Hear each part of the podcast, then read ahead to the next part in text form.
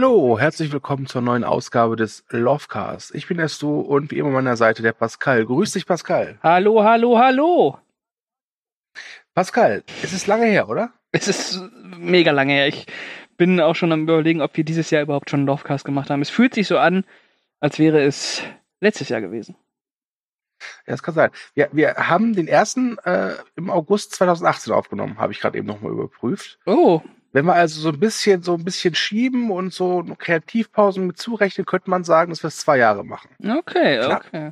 Ja, es ist eine äh, feste Tradition auf Movie Break geworden, der Love und Hate Cast. Für uns zumindest, ja. und für die zwei Leute, die neben uns das noch hören. ja, Grüße hierbei an deine und meine Mutter. Schön wär's. Schön wär's, ja. Warum, Mutter? Warum? Ach, ja. Ähm, ja, wir haben länger Pause gemacht. Ähm, Mhm.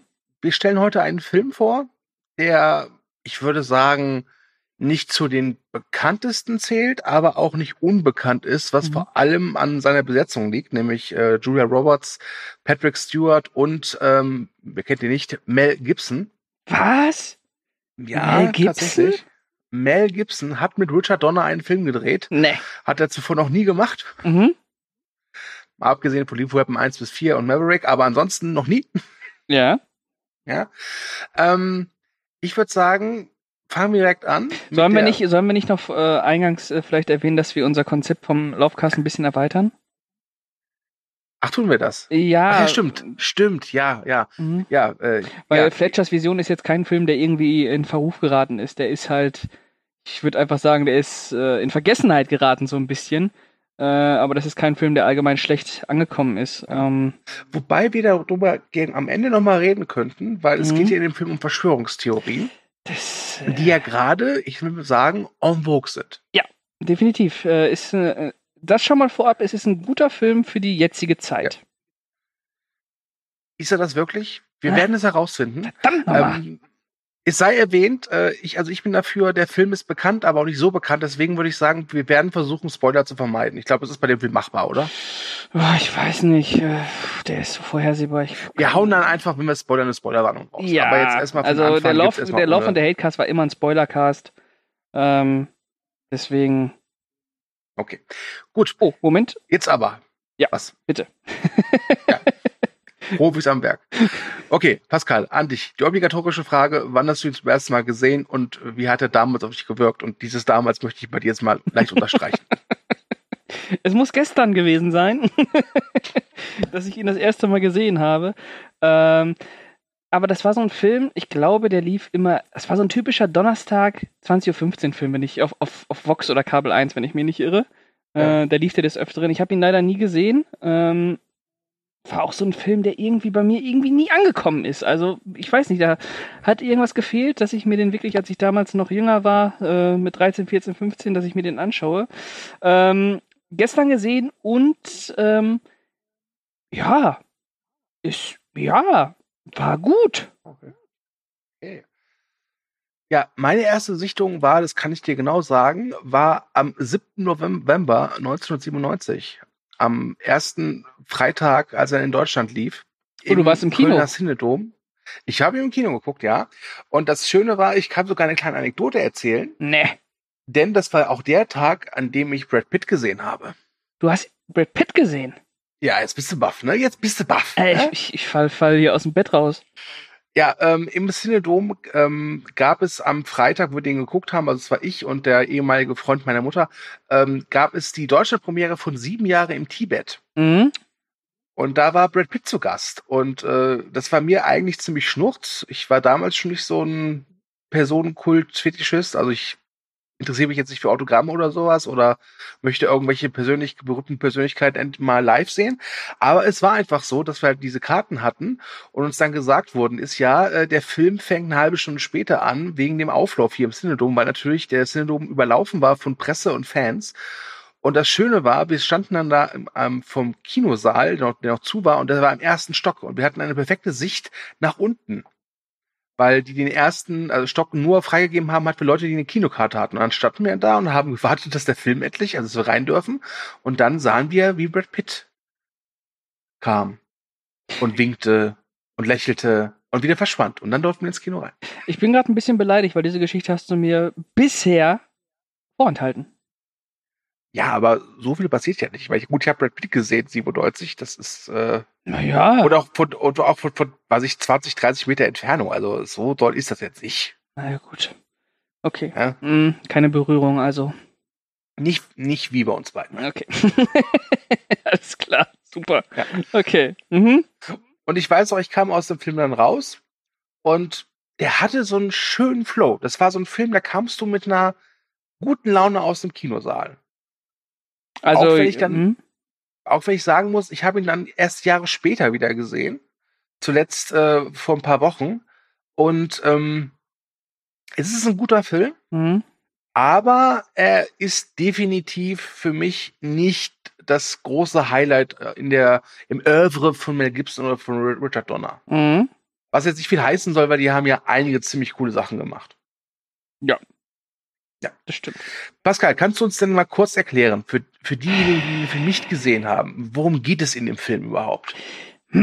Ja, in dem Film geht es äh, um einen von Mel Gibson verkörperten Taxifahrer namens Jerry Fletcher, der äh, seine Fahrgäste mit ja abstrusen oder mehr oder weniger abstrusen Verschwörungstheorien zulabert.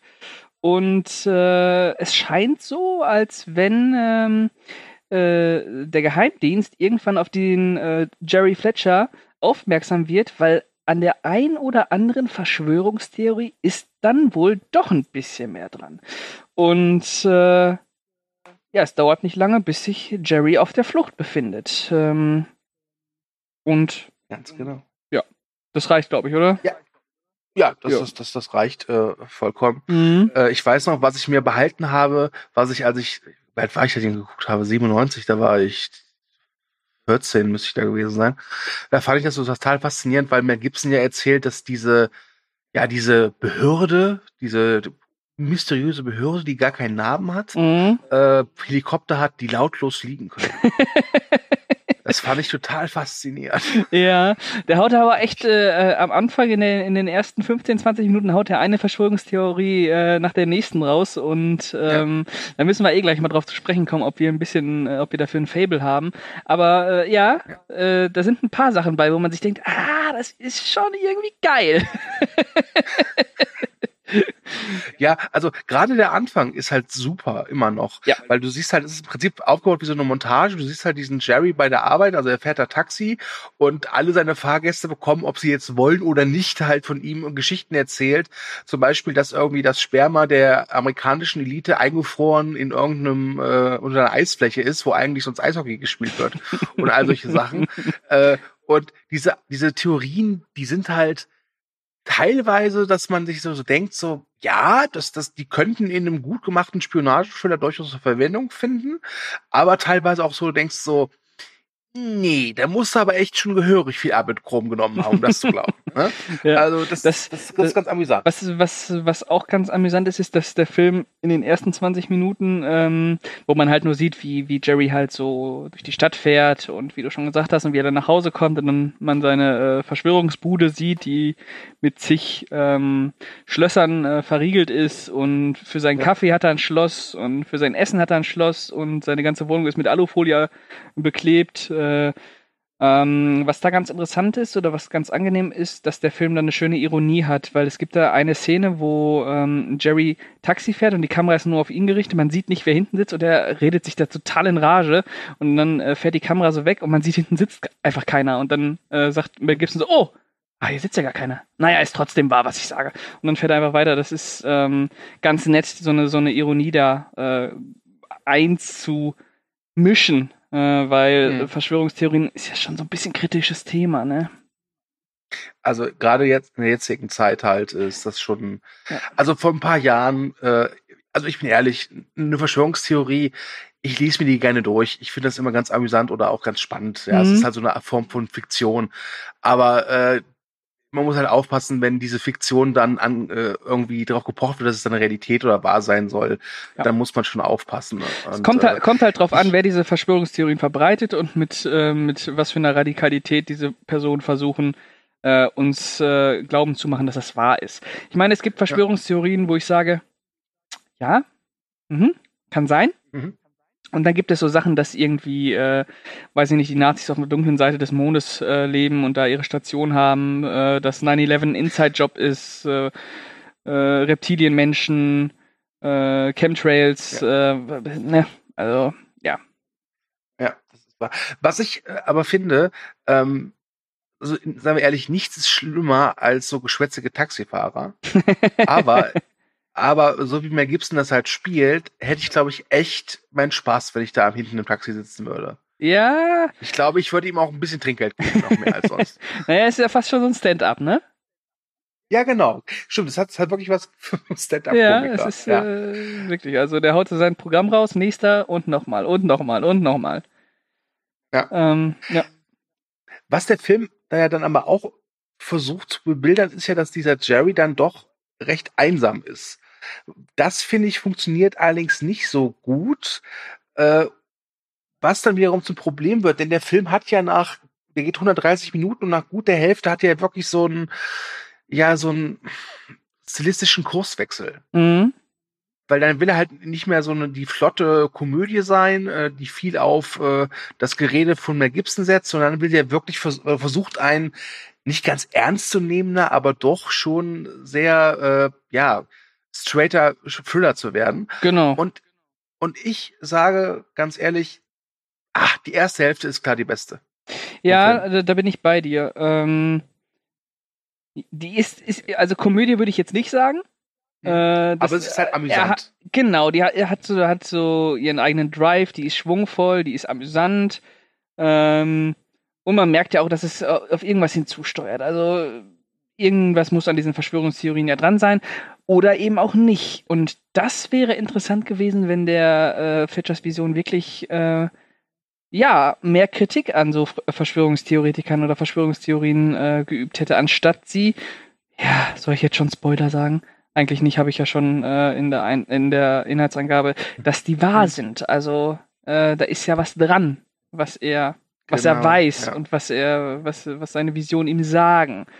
Und ja. das ist ein bisschen schade, weil, wie du schon sagtest, so spätestens nach, nach der Hälfte wird das ein sehr klassischer, ähm, ja, ich will es jetzt nicht Polit-Thriller nennen, aber schon ein sehr klassischer äh, Paranoia-Thriller, aber es ist ja irgendwie ja, nicht so richtig Paranoia-Thriller, weil er wird äh, verfolgt und er sagt die Wahrheit. Äh, deswegen, ähm, ja, es ist, es ist so ein Paranoia-Thriller äh, in Spee so ein bisschen. Er baut halt schon so dieses klassische, dieses, dieses, ja. Ja, drei äh, Tage äh, das Condor-mäßige irgendwie. Genau. Äh, einer weiß genau die Wahrheit und wird von einem großen System verfolgt und wem kann er trauen, genau. wem nicht, bla bla bla. Ihr, ihr, kennt es. Und was der Film halt auch macht, ist, äh, dass er diese große, mysteriöse Behörde, die man ja auch aus zig Filmen ja, oder ja. Serien kennt, ich sag nur Akte X, mhm. schon so versucht als, das ist dieser große, böse Antagonist im Schatten, der dann noch repräsentiert wird von Patrick Stewart. Cool. Ähm, den ich da, glaube ich, glaube ich, zum allerersten Mal, ich in der Kinohalle gesehen habe. Ich wusste äh, gar nicht, dass der dabei ist. Ich war wirklich ah. überrascht, weil ich da, er tritt ja in seiner ersten Szene so aus dem Schatten hervor. Äh, und ja. ist, ist das, ist das, ist er das? Und dann ist das. Äh, und dachte mir, ja, geile Wahl. Äh, von wegen, ja, Green Room war seine erste richtig harte Rolle. Nö, hier Fletcher in Vision ist er auch schon echt badass. Das stimmt, das stimmt. Er ist, er ist kein Sympathieträger, deswegen hat mich das damals auch nicht schockiert, aber so ein bisschen verwundert, weil ich bin kein Star Trek-Fan, aber ich habe halt als Kind so ein paar Folgen dieses Next Generation gesehen und wusste also, wer er ist. Mhm. Und das war schon ungewöhnlich, ihn jetzt da zu sehen. Denn das mhm. erste Mal, du hast schon gesagt, der tritt aus dem Schatten raus und dann äh, wird erstmal Fletcher gefoltert. Ja. Was ja schon auch so wirklich ein richtiger Bruch ist dann erstmal, weil dann merkt man so, okay, äh, so ganz so spaßig ist das nicht. Genau, da merkt man so ein bisschen die Fallhöhe von der, von der ganzen Geschichte. Äh, was, was mir auch, was ich auch gut finde, also ähm, man muss ja mal sagen, Richard Donner ist ja ein sehr begabter Genrehandwerker. Das ist einfach Total. so. Ja. Äh, der hat's drauf und äh, dieser Fletchers Vision, sagen wir mal so, so vorhersehbar der vielleicht auch ist und so, so klassisch und ähm, ja, wenig originell. Ähm, der ist, der ist sehr gut inszeniert. Das ist ein, ein guter altmodischer Thriller und ähm, es funktioniert. Es funktioniert nicht blendend, aber es funktioniert. Wobei am Ende ist es ja so, dass ähm, diese böse Behörde hat ja einen großen Gegner, wie es sich dann herausstellt, nämlich eine gute Behörde. Wow! Das fand ich dann auch ganz amüsant. da frage ich mich, wäre es vielleicht einfach besser gewesen, hätte es vielleicht diese Paranoia beim Zuschauer noch so ein bisschen verstärkt, wäre die Punchline stärker gewesen, wenn es halt eben nicht dieses, dieses gute geben würde in Form dieser unbekannten anderen Behörde. Das, das ja, das hätte, hätte ein interessantes Ungleichgewicht äh, gebracht. So ist ja. natürlich alles äh, Hollywood-mäßig ähm, glatt gebügelt. Ohnehin hätte ich es interessanter gefunden, wenn der Film viel länger äh, Zeit darauf verwendet hätte, äh, dem Zuschauer auch so ein bisschen die Möglichkeit zu geben, ja, ist das jetzt ein Spinner oder hat er vielleicht recht, so ein bisschen so in der Schwebe zu lassen, weil das macht er ja wirklich dann nach, äh, nach einer halben Stunde ist klar, okay, äh, Fletcher ist ein bisschen drüber, aber der hat recht. Ne? Das ist schon. Muss aber sagen, wenn wir dann erfahren, warum er so ist, wie er ist, oh. das fand ich schon damals. Das too war much. zu aufgesetzt, das war genau too much. Ja. Ähm, da, da hatte ich, das, hatte ich ja das Gefühl, da bricht der Film auch irgendwie mit seinen eigenen Regeln, die er mhm. vorher aufgestellt hat, mhm. weil er versucht ja trotz allem irgend, also selbst diese total bizarren Verschwörungstheorien, die ja. Gibson da am Anfang im Taxi von sich lässt, das sind alles Sachen, die sind schwachsinnig, aber ich sag mal, vorsichtig gesagt, umsetzbar. Mhm. Ähm, aber dann, äh, dann am Ende, also wenn er halt eben dieses ganze Puzzle dann fertig ist und wir sehen, was das Ganze bedeutet und woher es kommt und wer da involviert ist, dann denke ich mir jedes Mal so, Leute, weniger wäre in dem Fall echt mehr gewesen. Ja, das ist dann echt schon ein bisschen Science Fiction, ne? Also ja. äh, von wegen Spoiler, äh, herangezüchtete Killermaschinen und sowas alles und er ist eine davon und ach, nee, das, das hat mir auch nicht gefallen. Also, nee, das war, das hat nicht, hat nicht zum Ton des Films gepasst. Das, das, das war too much. Das war too much. Aber irgendwie ist, hat es ja schon so ein bisschen was von Jason Bourne. Ja, genau, so herangezüchtete Killermaschinen. Ähm, genau. Ja, weiß ich nicht. Dafür kämpft Mel Gibson nicht gut genug. Für Jason Bourne. Ohnehin müssen wir mal über die Action sprechen. Ich hatte immer das Gefühl, dass das ein Actionfilm ist. Äh, also ähm, im Vorfeld gedacht, es wäre ein ähm, deutlich actionlastigerer Film. Mhm. Ähm, ist es ja gar nicht. Also nee, wirklich. Hm? Also ich kann mich eigentlich äh, nur an eine Szene so richtig erinnern, ob das jetzt eine Action-Szene sei dahingestellt, das ist halt die, wenn er halt nach dieser Folter-Session halt flieht, mit diesen Kleber an, an Ja, der sitzt noch Augen. im Rollstuhl drin. Genau, genau. Und dann die Treppe ähm, runter. Ja, das war übrigens der Grund, warum äh, im Kino damals äh, vorm Kinosaal noch so ein großes äh, Schild hi hi äh, hing, dass äh, Epileptiker diesem Film besser fernbleiben sollten. Ah, okay. Es gibt da noch eine Verfolgungsjagd? mhm. wo ähm, Mel Gibson und Julia Roberts mit dem Auto vor Patrick Stewart und seinen äh, Gorillas fliehen. Ähm, die ist auch absolut solide. Ist halt äh, Richard Donner Handwerk. Äh, aber jetzt mal so, so krasse Action-Szenen, irgendwie so große Schusswechsel, wie man es jetzt aus Lethal Weapon kennt, wo Richard Donner ja auch äh, viermal mit Mel Gibson zusammengearbeitet hat. Zu dem Zeitpunkt von Fletchers Vision dreimal. Ähm, aber nee, äh, es ist schon wirklich ein Thriller, ein klassischer Thriller, der ähm, auch viel Zeit äh, mit seinen Figuren äh, verbringt. Also wirklich, es gibt, glaube ich, kaum Szenen, wo Mel Gibson nicht zu sehen ist. Der ist auf jeden Fall Dreh- und Angelpunkt. Mhm. Äh, und ähm, dann gibt es noch äh, Julia Roberts. Ich glaube, wir müssen mal genau. über Julia Roberts sprechen. Über die müssen wir reden. Äh, das ist eine Anwältin, äh, die ja mit der Jerry irgendwie in Kontakt steht. Ich habe jedes Mal, wenn ich den Film gucke, denke ich mir immer, ich verstehe nicht wirklich, wie steht er zusammen? Warum ist sie zu nett zu ihm? Aber sie kennt ihn halt von früher. ja, ähm, und, und hilft ihm halt. Also es ist so, so diese liebenswerte junge Frau oder halt, mhm. ist sie jung? Ja, Frau halt. Ich, ja, auf jeden Fall jung. Ja, ja. Nur keine 50. Ne? Mhm. Genau. ja, die mit dem Leben steht, als Anwältin erfolgreich ist, aber halt auch ein Herz aus Gold hat und deswegen einem diesem kleinen Spinner, der mit seinem Taxi immer rumfährt, auch gerne mal hilft. Ja, genau. Und ihn, äh, versucht zu verstehen. Ähm, dann erfahren wir halt, wie sie zusammenstehen oder was Jerry halt mit ihrer Vergangenheit zu tun hat. Genau, so äh, nach Übrigens, 80 Minuten ungefähr erfährt man das. Genau, ähm, ja, ja, ich muss sagen, hätte ich nicht gebraucht, ich hätte aber auch ihre Figur gar nicht gebraucht. Ja, dieser ganze Plot ohnehin um seine Vergangenheit und wie das mit Julia Roberts zusammenhängt.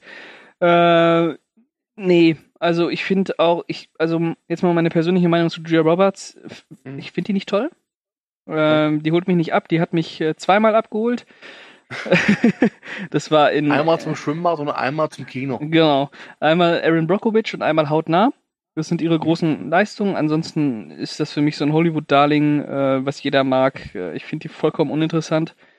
Ähm, Und das Problem ist natürlich auch, dass diese Figur äh, dazu genutzt wird, um dann noch so eine Liebesgeschichte reinzupressen, Ja. äh, die Ja, absolut ist, kein Schwein glauben würde. Das einzig Gute an der Liebesgeschichte ist der Einsatz von diesem Song äh, äh, äh, Can't Take My Eyes Off You. Ja, stimmt. Weil- Mhm. Weil das weiß ich noch, nach, als ich im Kino rauskam, hatte ich von diesem Film, äh, von diesem Film, von diesem Song echt einen Ohrwurm. Mhm. Dä-dä. Ja, ja. Ja. Mhm. Ja.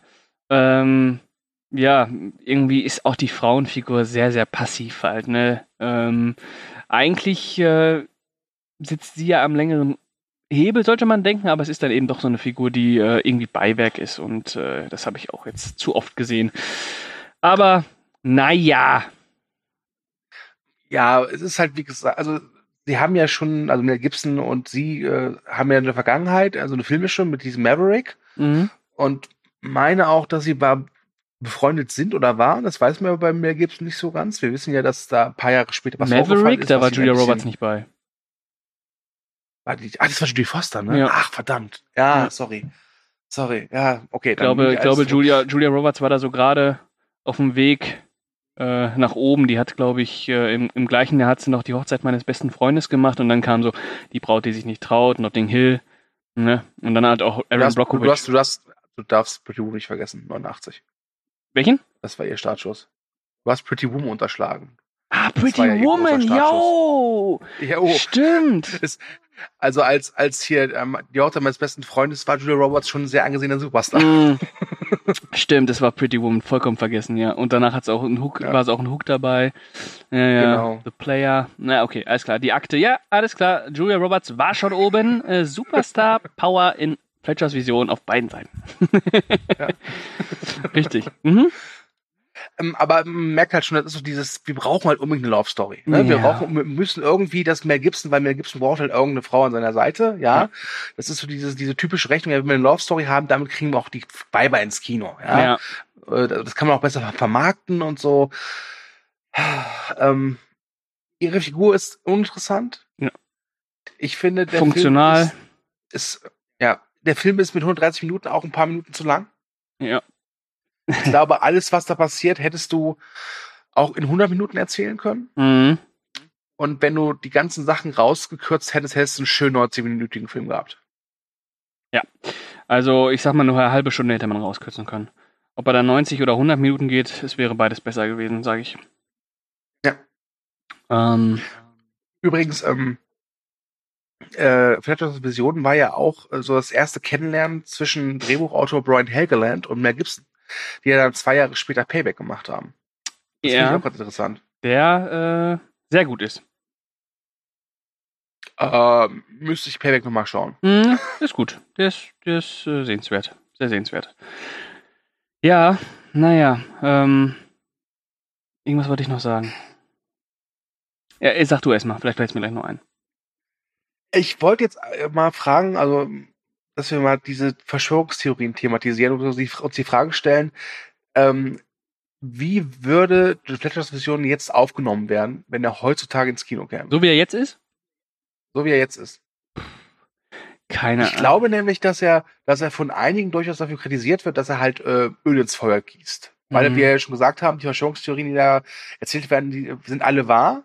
Ja, der Spinner mit den Verschwörungstheorien ist eigentlich der wahre Held, ja, Mhm. der eigentlich auch nur ein Opfer des Systems ist oder der Regierung oder der Mhm. Behörden. Und das würde, glaube ich, vielen Leuten sehr gut in die Karten spielen. Ja, ich glaube, der würde dafür ähm, reichlich äh, kritisiert werden, dass er ähm, einem Spinner Recht gibt. Dass wir äh, ja den Spinnern äh, Gehör schenken müssen. Ähm, den könnte man übrigens sehr gut heutzutage natürlich machen bei dem äh, äh, Überfluss an Verschwörungstheorien. Allerdings äh, müsste man sich einen neuen Hauptdarsteller suchen. äh, Nichts gegen Mel, äh, super Schauspieler, äh, mehr sage ich nicht. Ähm, aber wenn man er ist, er ist zu, Ja. also nicht nur wegen seiner, wegen seinem, nenn ich es mal, äh, Beliebtheitsfall, ja, sondern auch, ich glaube, der ist zu alt für die Rolle. Ja, genau, genau, genau. Böse, ne? Äh, ja, ähm, da musste, also, keine also Fletchers Vision als Remake, ja, ähm, bisschen modernisiert, angepasst an die momentane Lage, Corona mit einspielen lassen, Pizzagate und was es nicht alles gibt. Und äh, einen jüngeren Schauspieler, der auch ein Superstar ist, äh, klar. Ja, beziehen. Das wäre so ein Ja. Film unserer Zeit. Das könnte ich mir vorstellen, dass das äh, ein totaler Erfolg wird äh, im Kino. Titelsong in Deutschland äh, macht dann Xavier Naidoo. natürlich. Äh, mhm. Ja. mhm. Aber, aber ich glaube, ich glaube, wir müssen uns keine Angst oder keine Sorgen machen. Ich glaube, ein Remake zum Film wird es nicht geben. Nein, dafür ist er auch. Äh, ja. Könnte ich mir höchstens als Wobei, Serie vorstellen. Vielleicht, vielleicht wird es ein Remake geben, aber keiner wird es bemerken, weil der Film halt eben nicht so bekannt ist. Ja, oder halt als Serie. Ne, momentan äh, oder heutzutage sind ja Serien wichtiger.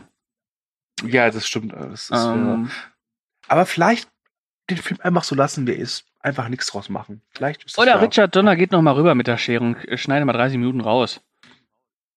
Ich weiß zwar nicht, wie das gehen soll, aber soll er machen. Dann kriegen wir wieder so einen berüchtigten Richard Donner Cut. Wie bei Superman. ja. Superman 2 oder Superman 1, eins von beiden. Ähm, ja. Ja, ist ja auch immer beeindruckend, was Richard Donner eigentlich schon alles gemacht hat, ne? Äh, Richard Donner ist für mich einer der unterschätzten Hollywood-Regisseure, die es gibt. Ja. Der also, hat, wenn du dem mal anguckst, was der gemacht hat, das ist der Wahnsinn. Also nicht nur Lethal Weapon 1 und 4, das Er hat auch Omen. das Omen gemacht, Superman, der, den ersten und Teil des zweiten. Ne? Äh, großartiger Regisseur. Ich meine, nicht alles ist Gold, was glänzt bei ihm. Also gerade in seinen letzten Filmen waren nicht mehr so super.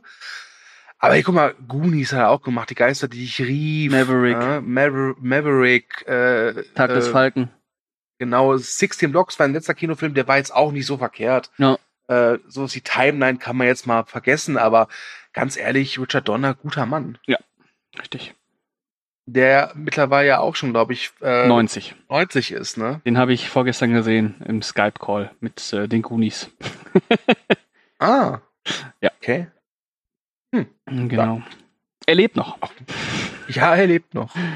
Ja. Er lebt noch. Er lebt noch. Ja, Ähm, willst du mal wissen, was das Lexikon des internationalen Films über den Film sagt? un unbedingt. Was als ironisches Vexierspiel über die amerikanische Verschwörungsmanie beginnt, entpuppt sich allzu schnell als routinierter, reichlich konventioneller Thriller, dessen filigrane Bildkompositionen im Gang der Handlung keine Entsprechung finden. Ja. Passt. Mhm. Ein bisschen blumig formuliert, aber stimmt. Ja. Aber das, das wollte ich noch anmerken.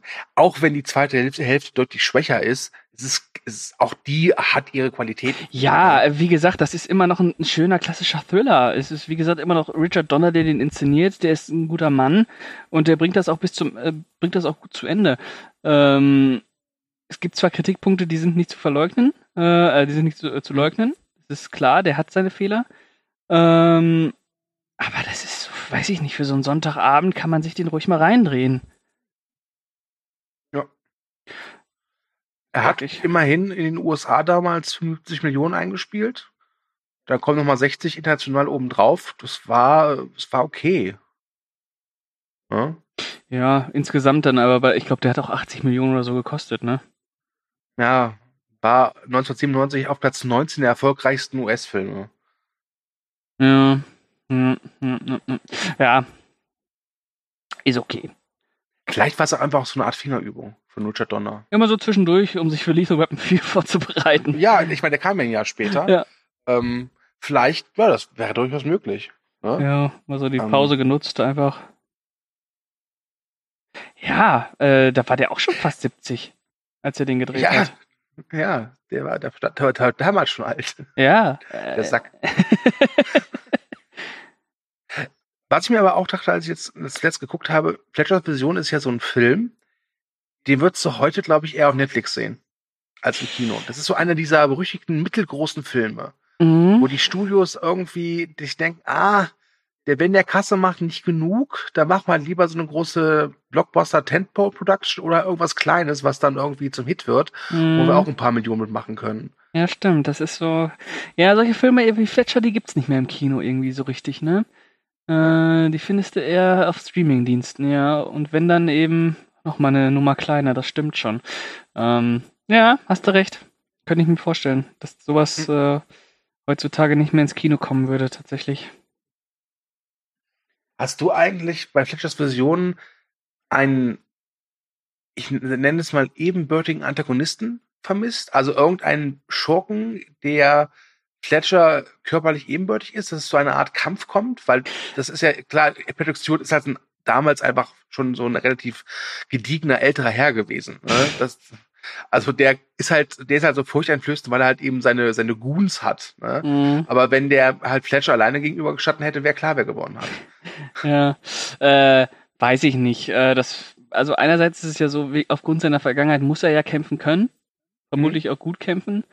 Ähm, aber ich weiß nicht, ob der jetzt so, so ein, so ein, so ein mega Faustkampf oder sonst irgendwie dann noch, noch irgendwie, noch absurder gewirkt hätte. Ich weiß es nicht. Äh, ich würde jetzt sagen, nein, ich fand's nett, dass der, der eigentliche Böse halt so der, der Macher im Schatten ist. Ähm, oder der Fänger im Roggen. Haha. Hm. Ähm, ich weiß nicht. Nee, nee, ich würde sagen, das war in Ordnung so. so ein, weil der Film ist ja auch nicht auf Action aus und das wäre dann irgendwie ein bisschen antiklimatisch gewesen, glaube ich, wenn da noch so eine Klopperei gekommen wäre.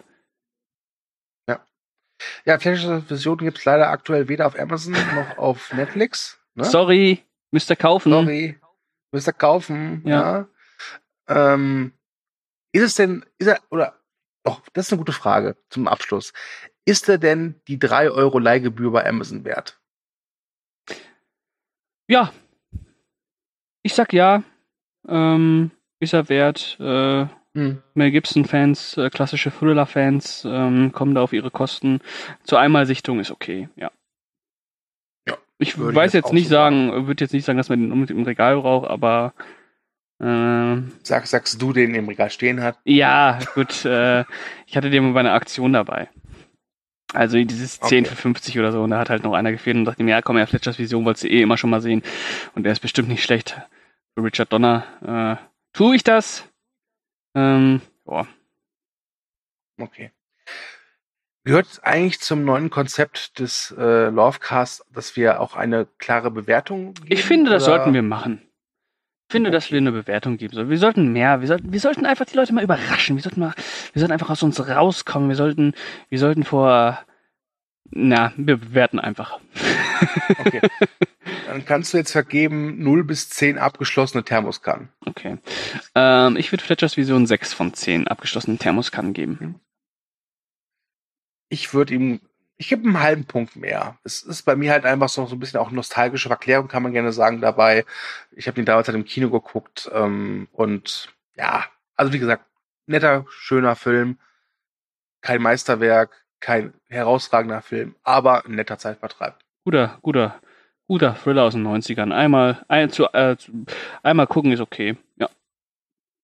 Alles klar. Gut, dann wär's das für heute mit unserem Lovecast im neuen Gewand. Mhm. Schreibt uns gerne in die Kommentare, wie ihr es fandet oder auch nicht. Mir egal. Empfehlt Filme. Empfehlt uns Filme, genau. Was sollen wir uns noch mal angucken? Wo glaubt ihr, was könnte für den Lovecast geeignet sein? Ähm, ja, beim nächsten Mal lesen wir auch wieder Kommentare vor, oder? Ja, würde ich sagen, dann kommen wir, Ja. kommen wir wieder auf die klassischen 40 Minuten. Genau, genau. Deswegen ist es heute ein bisschen kürzer. Aber äh, ein sehr fauler Mann, nämlich ich, hatte heute einfach keine Zeit, Schrägstrich Lust, den alten und letzten Lovecast rauszusuchen. Nee, das ist auch zu lange her. Das ist, nein, das äh, passt schon so. Ja. Verzeiht Alles es klar. uns.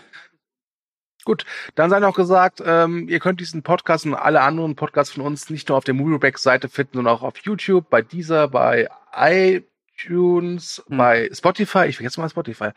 Ähm, und wir würden uns natürlich um Kommentare und ein Like freuen. Warum? Weil wir es verdient haben.